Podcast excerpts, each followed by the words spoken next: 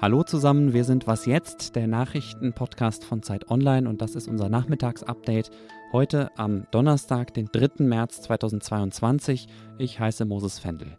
Willkommen zu dieser Folge. Es geht hier gleich um mögliche weitere Waffenlieferungen aus Deutschland in die Ukraine und die beiden Kriegsparteien versuchen zum zweiten Mal über einen Frieden zu verhandeln.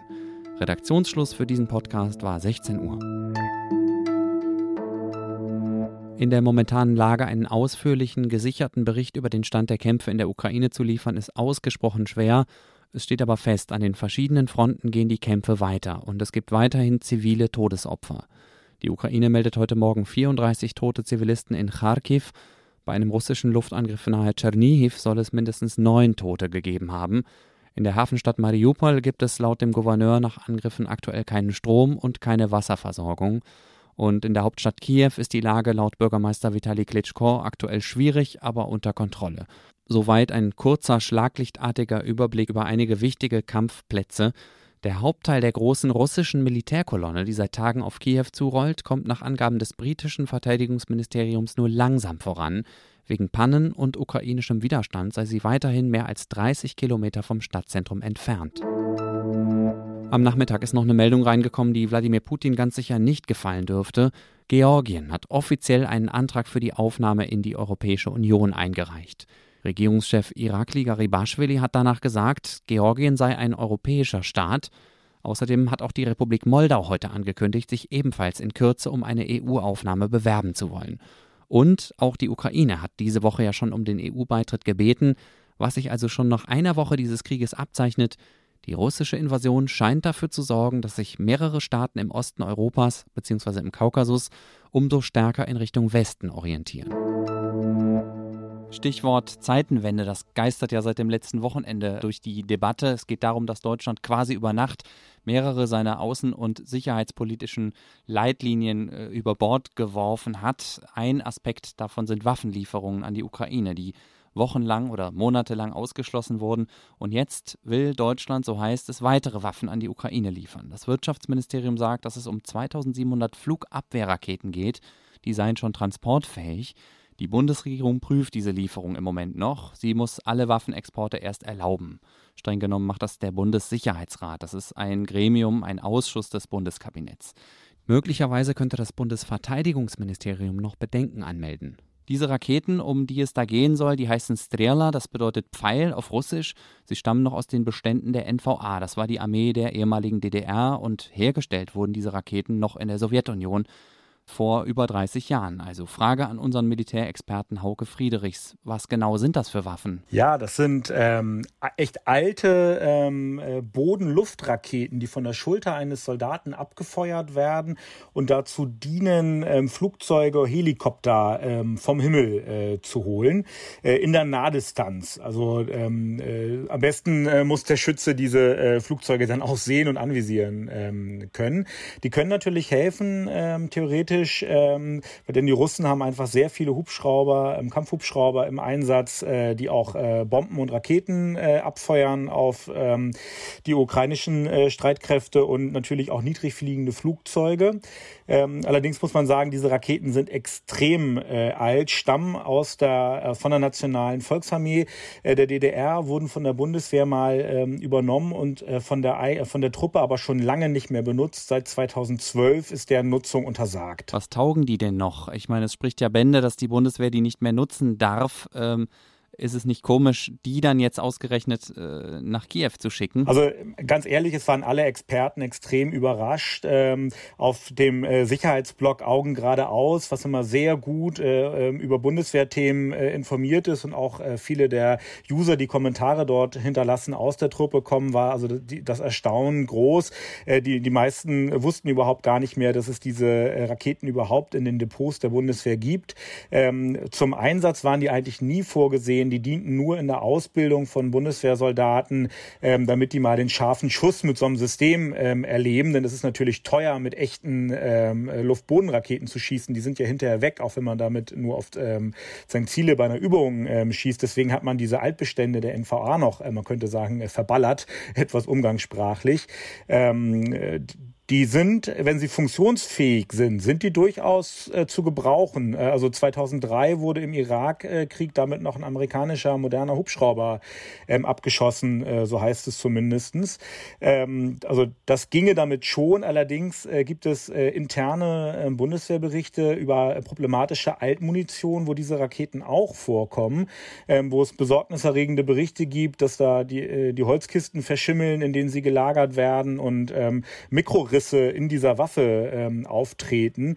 Ähm, also die Frage, ob die Ukraine damit überhaupt etwas anfangen kann, die muss man wirklich ähm, stellen. Man kann nur hoffen, dass die äh, Bundeswehr sozusagen nochmal sehr gut durchsortiert hat und nur einsatzfähige Waffen ähm, schickt. Denn in einem Kampfgebiet jetzt sozusagen dann noch die funktionsfähigen Waffen rauszusuchen, wäre natürlich äh, ein Wahnsinn, die dann überhaupt zu transportieren. Was bringen Waffenlieferungen an die Ukraine zum jetzigen Zeitpunkt überhaupt noch? Kommt dieses Zeug überhaupt da an, wo es gebraucht wird? Also es gibt Staaten, die, die fliegen direkt äh, Waffenlieferungen noch ähm, auf ukrainisches Territorium. Da kommen die Waffen natürlich an und können übernommen werden. Ähm, wenn man auf die Karte schaut, ist ja zumindest der Westen der Ukraine zwar russischen Luftangriffen ausgesetzt, aber dort stehen keine russischen Bodentruppen. Dorthin kann aus der der Luft geliefert ähm, ähm, werden. Ähm, es sind auch ukrainische Flugzeuge noch, die dort fliegen, Transportmaschinen. Ähm, Deutschland hat vor, äh, die Güter, ich glaube, über Polen ähm, äh, zu liefern und dort auch zu übergeben an die ukrainischen Streitkräfte, also das nicht selber ins Land ähm, zu fahren. Es hat den Vorteil, dass man natürlich auf keinen Fall in den Konflikt in irgendeiner Form hineingezogen werden ähm, kann und ähm, äh, die Ukraine dann sozusagen gleich die Waffen übernimmt. Es sind ja auch ähm, Panzerfäuste aus Bundeswehrbestand Leopard und Stinger ähm, Luftabwehrraketen, äh, die äh, viele Streitkräfte heute noch im Einsatz haben, ähm, äh, geplant zu übergeben. Äh, und äh, davon kann man schon ausgehen, dass es ankommt äh, und auch, dass es den äh, ukrainischen Verteidigern wirklich äh, nutzt. Äh, nützt, denn ähm, äh, sie haben schon viele russische Panzer abgeschossen mit Panzerfäusten ähm, und, und Raketen und auch einige anscheinend, ähm, so gibt es die Ukraine selber an Hubschrauber und Flugzeuge und ähm, das hilft den Verteidigern natürlich ich einfach sehr. Danke dir, Hauke, für diese ausführlichen Schilderungen. Sehr gerne.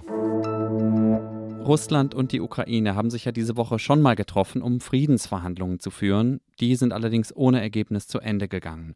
Heute wollen sich beide Kriegsparteien erneut treffen, und zwar in der Nähe der Stadt Brest. Die ist im Westen von Belarus nahe der Grenze zu Polen. Ob diese Gespräche schon begonnen haben, das war bis zum Redaktionsschluss dieser Folge noch nicht klar.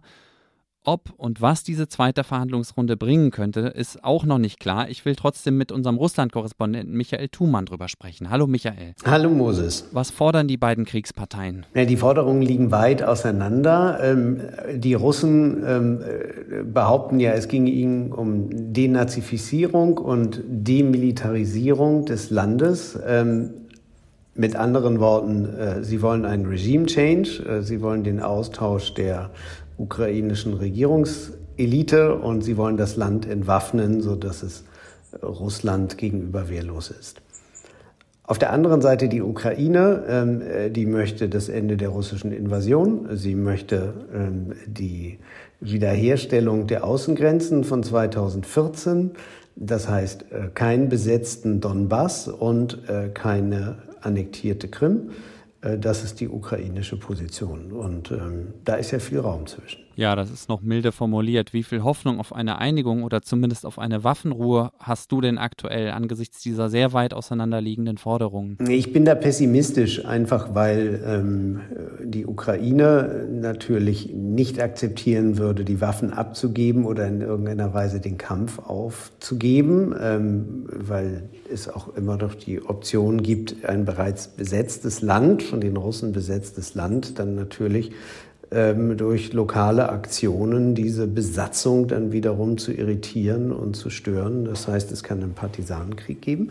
Auf der anderen Seite ähm, will Putin eigentlich auch nicht aufhören, bevor er halt das, was er versprochen hat, ähm, äh, nämlich äh, die gesamte Ukraine niederzuwerfen oder in seinen Worten zu demilitarisieren, bis er das vollendet hat. Ähm, alles andere wäre für ihn innenpolitisch eine erhebliche Niederlage. Und auch außenpolitisch, äh, weil sie sind ja mittlerweile so auf den Baum geklettert, auch gegenüber den Westen, ähm, dass im Grunde genommen äh, Putin für die Erhaltung seines Ansehens, wie er es wahrnimmt, ähm, diesen Krieg zu Ende bringen muss. Also wenig Hoffnung auf eine Lösung im Gespräch zwischen den beiden Parteien. Wie sieht es aus mit unabhängiger Vermittlung aus dem Ausland? Ein unabhängiger Dritter als, als Schiedsrichter sozusagen. Ähm, siehst du da eine Möglichkeit und wer könnte das sein? Da wird es sehr interessant, ähm, weil da müssen wir eben auch schauen, äh, welche äh, Parteien hätten dann auch ein paar Druckmittel. So, ähm, es gibt ähm, der Westen scheidet komplett aus und ähm, auch alle Länder, die sich im, in der Generalversammlung der Vereinten Nationen, ähm, 140 Länder von etwas über 170 Mitgliedern haben sich ja gegen die Invasion Russlands ausgesprochen. So, jetzt muss man unter denen gucken, die sich enthalten haben. Ähm, das waren 30 Länder ähm, unter der Führung Chinas. Äh, Indien gehört auch dazu, und Iran, ich würde jetzt mal sagen, Iran scheidet aus als äh, Vermittler, aber Indien wäre eine Möglichkeit und China, glaube ich, muss sich entscheiden, ähm, welche Entwicklung der Dinge seinen Interessen dann irgendwann wirklich sehr schaden wird. Und ich glaube, es schadet jetzt schon China sehr stark, was passiert, und das merken die auch. Und wenn China reingehen würde als Vermittler, dann hätten die natürlich auch Druckmittel. Ähm, weil sie ja mit Russland äh, sehr intensiven Handel betreiben und weil sie auch Gas von Russland kaufen. Und ähm, das heißt also, China wäre ein starker Vermittler, wenn denn die chinesische Führung zu dem Schluss kommt, äh, dass dieser Krieg gegen ihre Interessen verstößt. Ähm, wollen wir mal sehen. Ähm, es wäre tatsächlich mal seit langem eine heroische Tat von China, aber ich sehe sie noch nicht. Es bleibt uns nichts anderes übrig, als das abzuwarten und zu schauen, wie sich die Dinge entwickeln. Jetzt erstmal Verhandlungen heute und wir schauen, ob es da irgendein Ergebnis gibt. Danke dir, Michael, nach Moskau. Gern Moses. Russlands Präsident Wladimir Putin hat heute nochmal mit dem französischen Staatschef Emmanuel Macron telefoniert. Am Telefon hat er seine Forderung an die Ukraine bekräftigt und angedroht, weitere zu erheben, falls die aktuellen Verhandlungen beider Seiten in die Länge gezogen werden. Putin soll gesagt haben, die Ziele der militärischen Spezialoperation in dicken Anführungszeichen, so nennt Putin und so nennt das offizielle Russland den Krieg ja weiterhin, die Ziele dieses Krieges würden in jedem Fall erreicht, Versuche Zeit zu gewinnen führten nur zu zusätzlichen Forderungen an Kiew in unserer Verhandlungsposition. Putin hat also vor den Verhandlungen nochmal Öl ins Feuer gegossen und eine Drohkulisse aufgebaut. Mehr als eine Million Menschen sind in der ersten Woche des Krieges aus der Ukraine geflüchtet, sagt das UNHCR, das ist das Flüchtlingshilfswerk der Vereinten Nationen. Die meisten davon sind bisher nach Polen gegangen, aber auch in die anderen Nachbarländer Rumänien, Moldau, Ungarn und die Slowakei. Seit heute Morgen sitzen die EU-Innenministerinnen zusammen, um darüber zu beraten, wie die Europäische Union den Menschen helfen kann.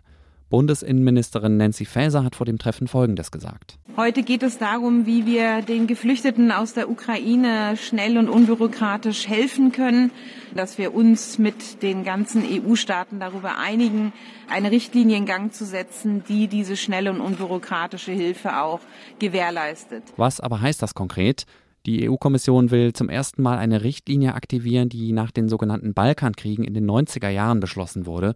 Das würde bedeuten, dass Menschen aus dem Kriegsgebiet erstmal für bis zu drei Jahre in der EU bleiben dürfen, und zwar ohne langes Asylverfahren. Außerdem dürften sie in der EU arbeiten, ihre Kinder zur Schule schicken und sie hätten Zugang zu Sozialhilfe. Die Bundesinnenministerin hat aber auch noch gesagt, dass die Flüchtlinge erstmal selber entscheiden können sollen, in welchem EU-Land sie leben wollen. Sie glaube, dass viele erstmal dorthin gehen wollten, wo sie ohnehin schon Freunde oder Verwandte hätten, so Faeser im Deutschlandfunk. Und wenn die Aufnahme so funktionieren würde, dann brauche die EU sich auch nicht extra ein System zu überlegen, um die Menschen zu verteilen. Was noch? Host, Auf Twitter sorgt ein Ausschnitt aus einer indischen Fernsehsendung für Erheiterung. Natürlich nicht wegen des Themas an sich, denn es geht auch da um den Krieg in der Ukraine, sondern wegen einer Verwechslungsgeschichte. Fast zwei Minuten lang reden der Moderator und einer der beiden Interviewpartner durcheinander. Mr. McAdams, if you're so concerned about no, no, hang on, if you're so concerned about Ukraine, get off the fence and send your forces and put boots on the ground. Am Ende stellt sich heraus, der als Mr. McAdams angesprochene Mann ist in Wirklichkeit der Chefredakteur der ukrainischen Zeitung Kyiv Post. Die beiden sind offenbar von der Bildregie verwechselt und falsch rum beschriftet worden. Im Fernsehen nennt man das, glaube ich, insertiert. Man muss dazu sagen, der Moderator verwechselt nicht nur die Namen der beiden, sondern steckt sie dadurch auch in die falsche Rolle und ordnet sie damit auch der falschen Kriegspartei zu.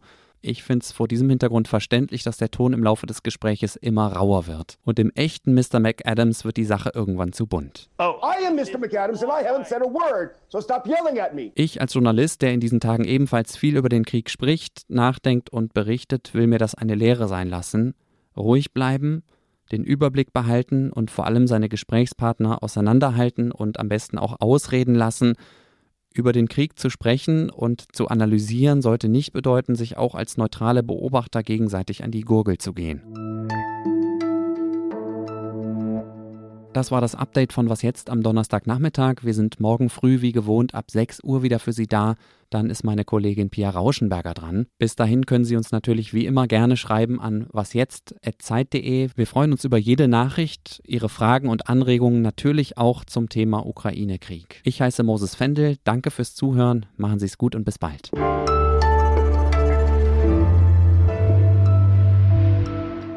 That confused. I got that confused. Ukrainian guy who's going nuts, okay? I, Not me. Yes, I got that. I got that.